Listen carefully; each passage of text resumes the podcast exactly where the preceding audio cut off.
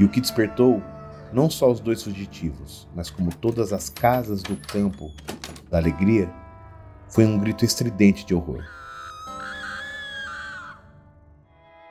Você tem medo de quê? Assombrações são fenômenos humanos ou paranormais? Todas essas reflexões nós faremos juntos, mas nosso ponto de partida para essa viagem no insólito é saber o que te assombra. Esse é um podcast original que traz à luz da atualidade assombrações históricas, aparições, maldições, almas penadas e tudo que o inexplicável guarda em seus porões. O que te assombra é feito por Tiago de Souza, Silo Sotil, Júlia Zampieri e Matheus Haas.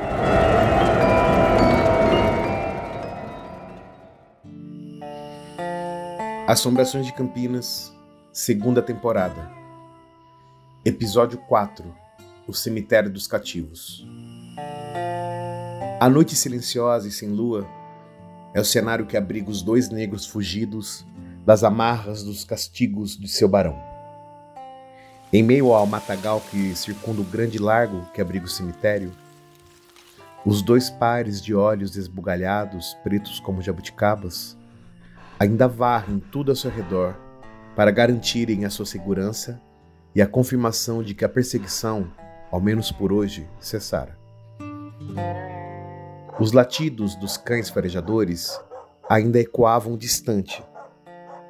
E quanto mais longe se ouvia os seus latidos, mais foram se acalmando os corações que já não mais teimavam sair pelas bocas de Negunô e Neguchico. Eita, que fumo para bem de frente do cemitério, creio Deus Pai. Bobagem! Só tem morto, só. Medo maior mesmo é dessa foca maldita feita para matar a gente. Minha boca tá que não se aguenta, não se cura. Malemar consigo respirar. Se tivesse tomar assim, você não estaria falando que nem Maritaca Nova. Que hora que há de ser? Eu vou saber. Vamos ter que esperar o galo cantar. Em vez de ficar quieto, que nós precisamos escutar os movimentos do mato para saber se tem gente por perto ou não. O silêncio foi tanto que, como quem apaga duas velas, os dois corpos esgotados da perseguição de um dia inteiro caem no sono de cansaço.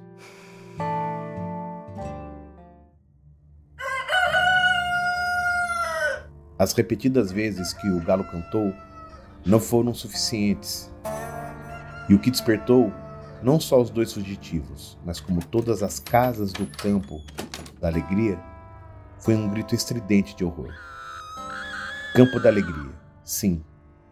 Foi assim batizado o largo depois que a forca foi realocada do Largo Santa Cruz para o largo que outrora se chamava São Benedito. O grito de desespero da dona da hospedagem, que abrigava alguns viajantes e vendedores de escravos, fez estremecer tudo e a todos nas redondezas da forca. Nego Chico perdeu completamente o controle do seu corpo e, sem reflexo, aterrorizado, pôs-se a molhar os trapos que vestia. Negunão não conseguia se mexer. O pensamento foi o mesmo para os dois. Nos acharam. Os gritos não cessaram. Os dois amigos que começaram a entender que não estavam em perigo imediato rastejaram até a borda do matagal que circundava a forca para avistar ao longe a mulher ser socorrida por uns cinco homens. Um deles, mais interessado em atender ao pedido da mulher, Saiu do cerco que envolvia a dona da hospedagem para atender ao pedido dela que apontava para a alma. Você tá vendo o que eu tô vendo, Chico? É mesmo a perna preta. Cara, nunca viu preto esquartejado. Já vi, mas nunca na frente de mulher branca. Nunca vi os brancos ficar cheios de susto por causa disso também. É, não tá no mar mesmo. E percebi também que o homem que fez questão de levantar a perna preta é bicho ruim. Deu pra ver daqui que não deve de ter coração, não. O mercador de escravos, após erguer pelo pé a perna sem o resto do corpo até a altura dos seus olhos, a arremessou para a próxima forca. Deu uma cusparada em direção oposta a que se encontrava a mulher e os homens igualmente estarrecidos com a cena que acabavam de testemunhar. Acenou para um dos homens que não parava de fazer o sinal da cruz e pediu que lhe pegasse a algibeira que estava acima do balcão de entrada na hospedagem.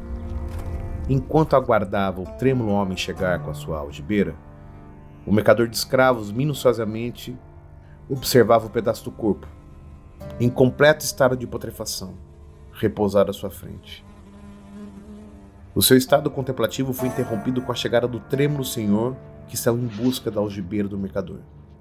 Abriu-a e começou o preparo de um cigarro de corda. Levantou-se com uma frieza bestial. Saiu a caminhar sob o sol que começava a despontar por detrás da capela.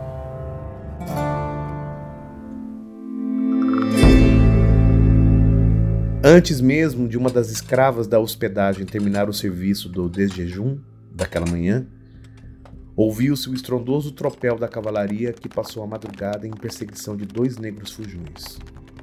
O capitão do mato, responsável pela busca, estava convicto de que não podiam ter ido para além dos limites daquela freguesia.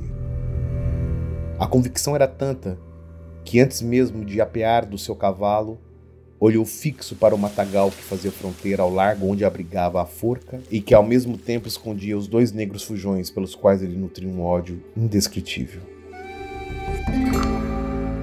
Antes mesmo que a tropa do Sr. Barão adentrasse a recepção da hospedagem, o mercador retorna com dois grandes sacos nas costas. Para em frente ao capitão do mato, cospe em sentido oposto de onde se encontravam e logo depois deixa cair os dois pesados sacos com outros restos mortais. Chico, não aguento mais. Nós precisamos comer alguma coisa. Mas tem que esperar agora. Esse monte de morto que tá aparecendo na rua tá deixando os brancos tudo louco. Tá todo mundo de orelha em pé esperando a assombração aparecer. Mais tarde, vão pras covas. Deve de ter algum tatu peba para nós comer. Vai sucer agora essa carne, que senão eles pegam nós.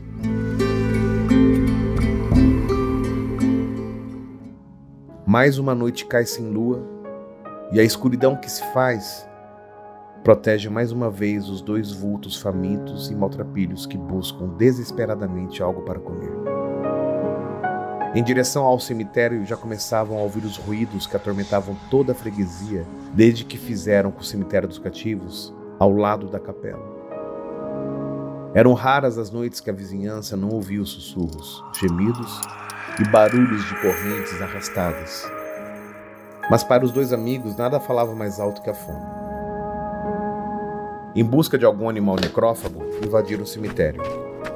Aterrorizados, ouvem os rosnados de cachorros muito próximos a eles. Mais aterrorizados ficaram ao conseguirem, mesmo com a intensa escuridão da noite e com a dificuldade de ajustar a visão, cerca de quatro ou cinco cães desenterrando um dos corpos displicentemente enterrado. Em um feroz frenesi, a disputa por um pedaço de carne destroçava o corpo. O cão que conseguiu um braço por inteiro se desgarrou do grupo e saiu em disparada do cemitério. Os outros três ou quatro ainda continuavam na batalha para também aplacarem suas fomes. É, Negunó. Preto até depois de morto continua sofrendo. Mas também tá explicado os pedaços de corpo que os brancos estão achando que é os pretos voltando pra vingança. E se nós explicar isso pra eles e pedir clemência? Nós não se livra de castigo. Você tá maluco, não? Essa fome tá deixando você maluco, isso sim. Nem cachorro gosta de nós nessa terra maldita. Todo mundo quer mesmo. É o um pedaço de nossas carnes, isso sim. Foi o sinal definitivo de que por ali, se até os cães não tinham mais nada para comer além dos defuntos, o que dizer de dois esquálidos, praticamente sem forças, para caçar alimento no meio da noite? Nego Chico pôs armadilha para os passarinhos com umas pitangas verdes arrancadas dos pés, muito jovens que nasceram nas redondezas do cemitério dos negros. O descuido de deixar uma armadilha de um dia para o outro foi o que denunciou os dois fugitivos no dia em que o largo amanheceu mais uma vez com os gritos que agora vinham de outros lugares. Nesta manhã, o mercador de escravos encontrou os restos dos negros que voltavam na madrugada para se vingarem de seus senhores, espalhados em vários pontos da freguesia. Nego Chique e Nego No Riam do desespero em que todo mundo se encontrava. Riam, porque só eles sabiam a verdade. Eles só não sabiam explicar os gemidos de dor e o barulho de corrente que se ouvia às noites por ali. Para eles, era o som que não saía de suas cabeças por costume de assistir tantos dos seus passar por a mesma coisa, além do que eles mesmos já passaram. Foi na captura de mais um pedaço de corpo que o mercador encontrou a armadilha que Nego Chico armou. Foi naquele mesmo dia que o capitão do mato ouviu dos lábios do mercador que sabia onde se encontravam seus negros fujões. Foi naquele mesmo dia, quando o sol já estava se pondo, que Nego No e Nego Chico foram açoitados até a morte no campo da alegria. Mas antes de verter uma última gota de sangue, antes de perder o fôlego, Nego No gritou que voltaria em pedaços para atormentar para todo sempre a vida de todos os brancos. Nego Chico, no final da maldição pinchada pelo amigo, Gargalhou a ponta do seu algoz refrear o golpe fatal e fazer tremer as pernas de todos que testemunhavam a cena. Menos o mercador que se preparava com o costumeiro esmero o seu cigarro de corda à sombra da flor. Naquela mesma noite, os sussurros, os gemidos e o arrastar das correntes se fizeram vir mais longe do que de costume. E os gritos pela manhã continuaram por muito e muito tempo. Boa noite, gente. Boa noite. Boa noite. Boa noite. Boa noite. É, é boa noite, né? Pô, cheio de alegria. Como é que chama o lugar? Largo da Alegria. A, Campo da Alegria. A história se passa à noite, Nossa. na realidade, né? As ações, ao menos. É, porque as pessoas não sabem, você não sabe a hora que as pessoas vão ouvir isso. É, pode, ser, exato. pode ser bom dia também. Vocês me Bom perdoem. dia pra por quem é isso. de bom dia, boa noite pra quem é de boa noite. Opa! Salve as crianças. Um lugar feliz, bonito, gostoso de passar seu tempo. Campo da Alegria, aqui em Campinas, que, porra, rebatizado porque uma forca foi morar lá, né? Então, realmente, é um nome muito sugestivo. Porque a vida era tão boa que era uma alegria a hora que você estava diante de uma forca, né? De tudo tão maravilhoso. Era um evento, né? Tá Porque louco, né, velho? Walk- Walk- Walking Dead, né, velho? Walking Total. Dead, maravilhoso. Walking Dead Campinas, edição Campinas. Cara, que coisa maravilhosa, né? De porra, velho. É inacreditável. Você sabe o que que fica? é, é, Você sabe o que que fica? O, o- o cemitério mesmo da, dos cativos, ele fica em cima, embaixo da creche É. Bento Quirino. É. E, esses, e, essas, e essas questões não resolvidas, das, dos, daquela, aquele clichê, né? Aquele clichê mal assombrado ligado à ligado à, à escravidão, né? É, de ouvir choro, murmúrios, correntes e etc. Uhum. Eles ocorrem ainda até hoje nas madrugadas da creche Bento Quirino. Tem quando a gente quando a gente colocou no Instagram já, né? Já, já dando um spoiler que a gente ia falar sobre o cemitério dos cativos, que é da creche, né? Do, do Largo São Benedito. Tem gente falando lá já no Instagram. Ah, eu estudei, passei minha infância inteira na creche.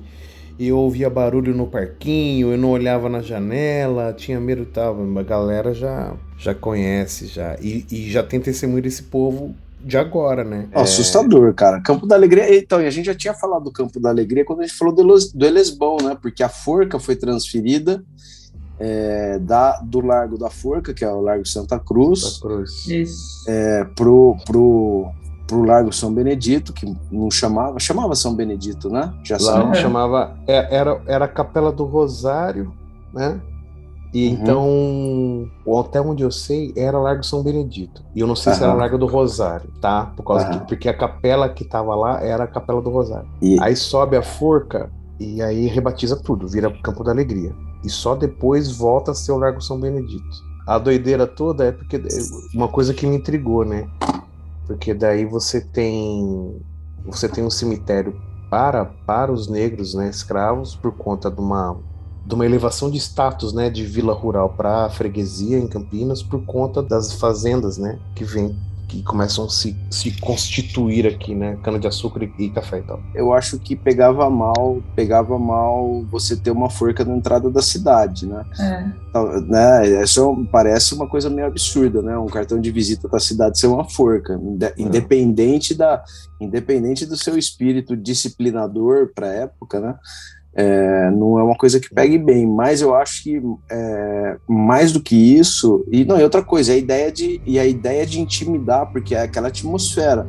As pessoas iam enterrar os negros escravizados, né, as mulheres escravizadas, e elas tinham contato com esse símbolo de dominação, né, e de, e de símbolo de intimidação que era a forca, né? uhum. né? Então ali era um, um lugar de a igreja, a outra igreja que a igreja de São Benedito que foi construída muito depois disso tudo que a gente está falando, né? Uhum. Foi construída pelo mestre Tito, é, dá, dá, um pouco de, talvez seja justifique um pouco isso que eu estou falando, porque é, o mestre Tito era um cara muito considerado, né? Era um tinha esse alcunho era um negro também, negro forro, né? Uhum. e muito considerado, e foi ele o grande responsável pela construção já de uma segunda igreja, que é a igreja, é, a igreja de São Benedito, que está lá. Está lá até hoje, a igreja né, do lado da creche, que é onde é, a creche que foi construída em cima do, do, do, do cemitério dos cativos, né? Uhum. E, então essa era uma região até hoje, até hoje não, tem uma, uma, uma das esculturas mais bonitas da cidade, que é a da Mãe Preta, que é a Mãe Preta amamentando uma criança, até onde, até onde eu sei branca, que era uma exatamente essa linguagem, essa, essa mensagem da, do alimento para todos, né? Apesar de todas as, de todas as agressões a, aos pretos, né? Ele alimentando o filho branco então, acho que era por isso. A ideia é que talvez aquele, a frequência daquela região fosse de fato uma é, majoritariamente da população negra. E aí não sei até que até que você sabe dizer quando é que descobriram que eram, eram os cães? Foi logo depois, né? Quando os cães estavam retirando, enterrando. É, não, assim, era foi uma foi uma foi uma constatação meio assim de que as primeiras pessoas precisaram ter coragem de ficar para ver o que tirava os corpos da, lá porque o que acontecia no começo as primeiras ocorrências é super uma ideia de que porra, os caras estavam saindo da terra mesmo. Tudo ainda que tivesse morto não, não tinha sentido ninguém sabia exatamente que, que como que, se, que eles se desenterravam, né? Porque também era um enterro muito precário, porque não existia cemitério, né? Quem era uhum. rico era enterrado dentro de igreja, dentro de igreja. Quem era, quem era pobre era enterrado onde dava, dentro de casa, nas, nos terrenos, tal. Não existia uma, uma preocupação sanitária com isso, né? Isso nasceu tanto que a gente até fala do do, do cemitério da saudade ter sido o primeiro cemitério público do país começou a ser uma preocupação muito posterior. Interessante, paralelo, o cemitério da Consolação em São Paulo também era um cemitério inicialmente construído para pessoas pobres, indigentes e, e negros e negras é, escravizados, porque não tinham não tinham posses, não tinham onde, não tinha igrejas para serem enterrados. Às vezes eles, às vezes as, as comunidades pretas elas construíam suas próprias igrejas, como é o caso da igreja de São Benedito, né, que a gente falou do mestre Tito, que foi o grande responsável pela construção da igreja. Existem pessoas, existem negros é, e negras enterrados na igreja São Benedito. Ainda há essa ainda há essa, esse registro, mas era uma igreja construída pela comunidade negra. Sim. Muito louco, né, cara? Período maluco demais, né? Sim, As coisas eram feitas, construídas assim do jeito que dava, e vai indo, e vai de qualquer jeito, e, porra, uma uhum. doideira, né?